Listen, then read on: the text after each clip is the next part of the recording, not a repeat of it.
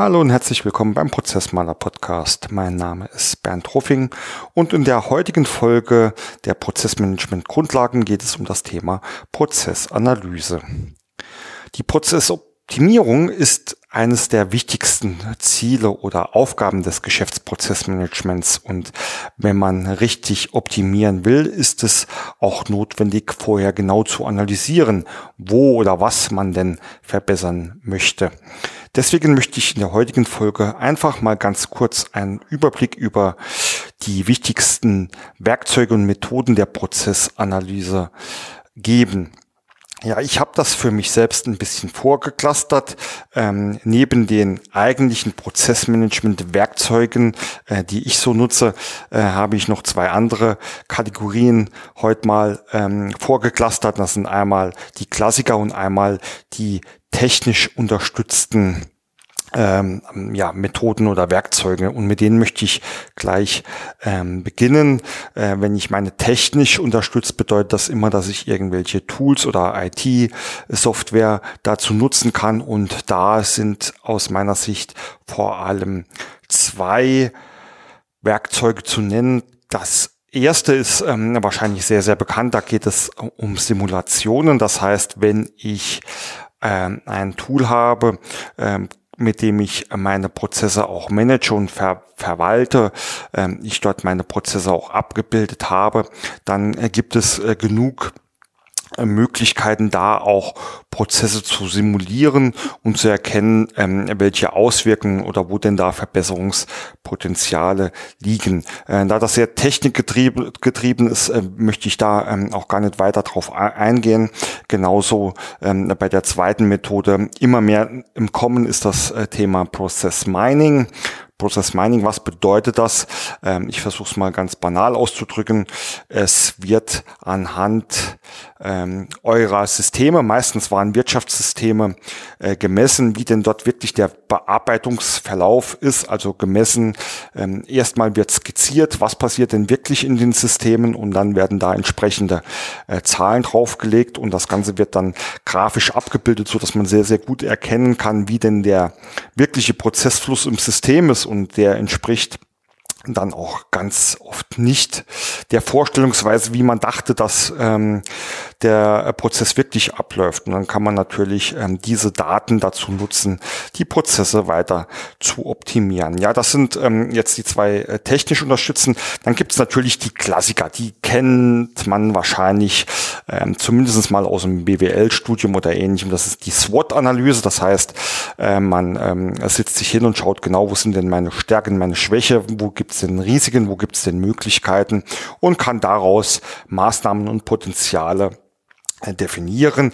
Ist ähm, im Ende des gleichen das gleiche wie ähm, äh, oder ein, ein, ähnliches Tool wie die allgemeine Schwachstellenanalyse ähm, und ähm, dazu gibt es auch äh, die verschiedensten Ausprägungen vielleicht ähm, eines der bekanntesten ist das Ursache-Wirkungsdiagramm ähm, oft auch bekannt als Fischgrätenanalyse Fishbone-Analyse äh, in dem man versucht strukturiert den wirklichen Ursachen der Probleme auf den Grund zu gehen und äh, vor allem im Bereich der Qualität Qualitätsmanagementmethoden, also Stichwort Six Sigma oder Kaizen, äh, gibt es natürlich äh, noch viele weitere Werkzeuge, wie man ähm, da Prozesse analysieren kann. Äh, ich für meinen Teil finde immer äh, solche SWOT-Analysen oder Schwachstellenanalysen, wie man sie jetzt dann auch nennt, immer etwas kritisch, weil sie ähm, für mich teilweise zu sehr aus einem Brainstorming oder aus den, den Vermutungen der Teilnehmer herauswachsen. Und ähm, oftmals ähm, erlebe ich das so, ähm, dass da ähm, sehr, sehr viel einfach nur über die Symptome gesprochen wird oder auch ähm, die Sachverhalte eher individuell ähm, dargeboten werden und was für den einen äh, kritisch ist, mag für den anderen äh, sehr trivial sein. Äh, deswegen bin ich immer ein bisschen vorsichtig, was ähm, solche Methoden betrifft. Und ähm, da kommen wir schon eigentlich zu den Werkzeugen, die ich in meiner ähm, Prozessanalyse immer gerne nutze. Und das sind ähm, ganz klassische Prozessmanagement-Werkzeuge. Für mich ähm, ist immer ähm, die Basis, um überhaupt vernünftig zu analysieren zu können, eine gewisse Transparenz und Transparenz bedeutet für mich, ähm, dass etwas auch dokumentiert oder dargestellt ist. Äh, das kann man natürlich auf sehr, sehr vielen verschiedenen Ebenen darstellen, also etwas sehr grob oder schon sehr, sehr im Detail.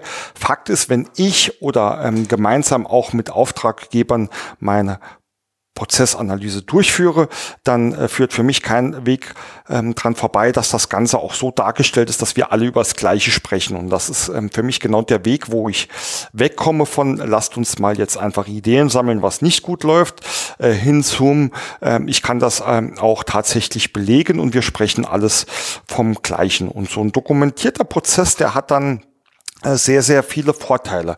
Ich persönlich äh, mag eine zweistufige, ich nenne es jetzt einfach mal zweistufige Prozessanalyse. Ähm, ich arbeite schon sehr gern mit, ähm, die, mit Prozessmodellen, also den visuellen Darstellungen, weil man dort schon sehr, sehr ähm, oft ähm, einfache äh, Potenziale erkennen kann. Und ähm, die zweite Stufe ist dann, dass man etwas weiter ins Detail geht. Ähm, das heißt, zu den ähm, eher grob dargestellten Prozessmodellen mit den Aufgaben, Aufgabenschritten und den Beteiligten etwas weiter in die Analyse äh, gehe und ähm, mir dazu noch anschaue, äh, wie sind denn die einzelnen Aufgaben und Aufgaben, Aufgabenschritte noch weiter definiert. Das heißt, ähm, welche Hilfsmittel werden da genutzt? Äh, werden da Systeme genutzt? Äh, wer ist wirklich dran beteiligt? Wer informiert? Wer kommuniziert? Ähm, das sind denn den auszuführenden Personen auch ähm, die richtigen Hilfsmittel ähm, zur Verfügung gestellt. Ähm, ist denn der Prozess auch ausreichend dokumentiert, dass ähm, quasi ein Fremder den Prozess so äh, durchzuführen kann, ist sehr, sehr wichtig für das Thema äh, Wachstum und Skalierung. Und, und, und, und. Ähm, ich nutze dazu ähm, die LIPOC-Methode, also tabellarische äh, Prozessdokumente. Ein bekanntes ähm, Tool aus dem Prozessmanagement ist aber auch die Turtle-Methode, die das Ganze etwas grafischer aufstellt. Und Turtle, also Schildkröte, ähm, quasi, weil ähm, man ähm, im, im Mittelpunkt im Bauch oder im Körper der Schildkröte den Prozess hat und äh, durch die restlichen Körperteile, ähm, so nenne ich es jetzt mal, äh, diese weiteren ähm, ja, Informationen und Bedingungen ähm, hinzufügt und das dann oft auch ganz äh, schön grafisch darstellt. Ja, aber was kann ich denn jetzt erkennen, wenn ich äh, solche Prozessmodelle habe oder solche äh, weiteren Dokumentationen?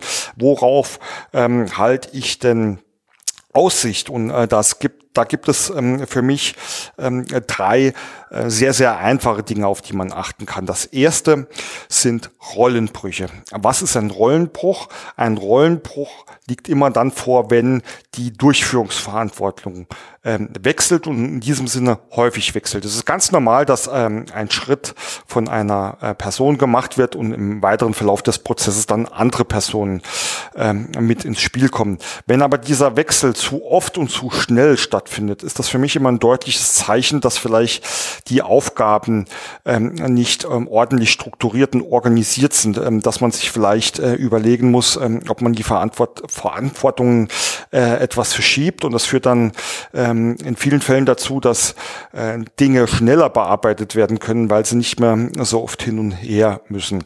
Äh, sind auch oft Zeichen dafür, dass man über verschiedene andere Workflows äh, den Prozess beschleunigen kann. Und das sind ähm, für mich sogenannte Rollenbrüche. Ähm, analog dazu gibt es für mich äh, Medienbrüche. Äh, Medienbrüche äh, beziehungsweise Systembrüche ähm, erkenne ich immer dann, wenn ich feststelle, jetzt wird ähm, in dem einen, in der, bei der einen Aufgabe wird mit Excel gearbeitet, in dem nächsten mit dem ERP und dann gehe ich wieder zurück in eine Excel-Datei. Das heißt, das ist schon eine detailliertere Sicht, aber ich erkenne hier, äh, dass wenn zu viel in den Medien hin und her gesprungen wird, äh, dass man mal prüfen sollte, ob das nicht alles auch in einem Medium stattfinden kann, damit ich mir diese Medienbrüche spare. Und natürlich fast schon selbstverständlich erkenne ich an solchen äh, Darstellungen, Dokumentationen auch immer, wo liegen denn noch ähm, viele manuelle Tätigkeiten, äh, die ich vielleicht automatisieren und digitalisieren kann. Ähm, und das sind für mich so äh, sehr, sehr einfache ähm, Möglichkeiten, schnell äh, Prozesse analysieren zu können und ähm, auch ähm, wunderbare Potenziale und Maßnahmen festlegen zu können. Und was man natürlich ähm, anhand solcher Dokumente, ob jetzt Modell oder schriftlich auch tun kann, eins der einfachsten Werkzeuge der, ähm, des Prozessmanagements ist dann auch Prozesszeiten und Kosten zu berechnen, indem ich mir einfach zu jeder, zu jedem Schritt überlege, wie viel Zeit benötige ich denn da für die Durchführung ähm, und welche Masse habe ich zu bewältigen. Und dann kann ich das gegebenenfalls mit Mitarbeiter, Materialkosten oder ähnlichem äh, hinterlegen. Und dann habe ich schon mal einen sehr, sehr ähm, guten, guten faktischen Einblick, das, was mein Prozess an Zeit und an Geld wirklich kostet. Weil auch hier ist es wieder sehr, sehr oft so, es wird vermutet, es wird vielleicht ähm, mit Umschlägen gerechnet, aber keiner weiß eigentlich wirklich, was dahinter steckt. Und ähm, Somit glaube ich, dass ähm, der Weg über transparente, dokumentierte Geschäftsprozesse äh, nicht nur auf der einen Seite äh, Handlungsfähigkeit und ähm, eine wichtige, äh, eine wichtige Basis für die, äh, für den weiteren Wachstum und die Skalierung bietet, sondern auch die Werkzeuge und die Möglichkeiten für einfache Analysen und Optimierungen bietet. Und ähm, ja, ich hoffe, äh, falls ihr schon was habt, werft doch einfach mal einen Blick in eure Prozesse rein, ob ihr da äh, schnell irgendwelche Möglichkeiten findet. Ansonsten kann ich euch nur empfehlen, das mal auszuprobieren, weil es sehr, sehr einfach pragmatisch äh, dafür umso wirkungsvoller ist. Und dabei wünsche ich euch Erfolg und freue mich, wenn ihr bald wieder reinschaltet. Bis bald, euer Bernd.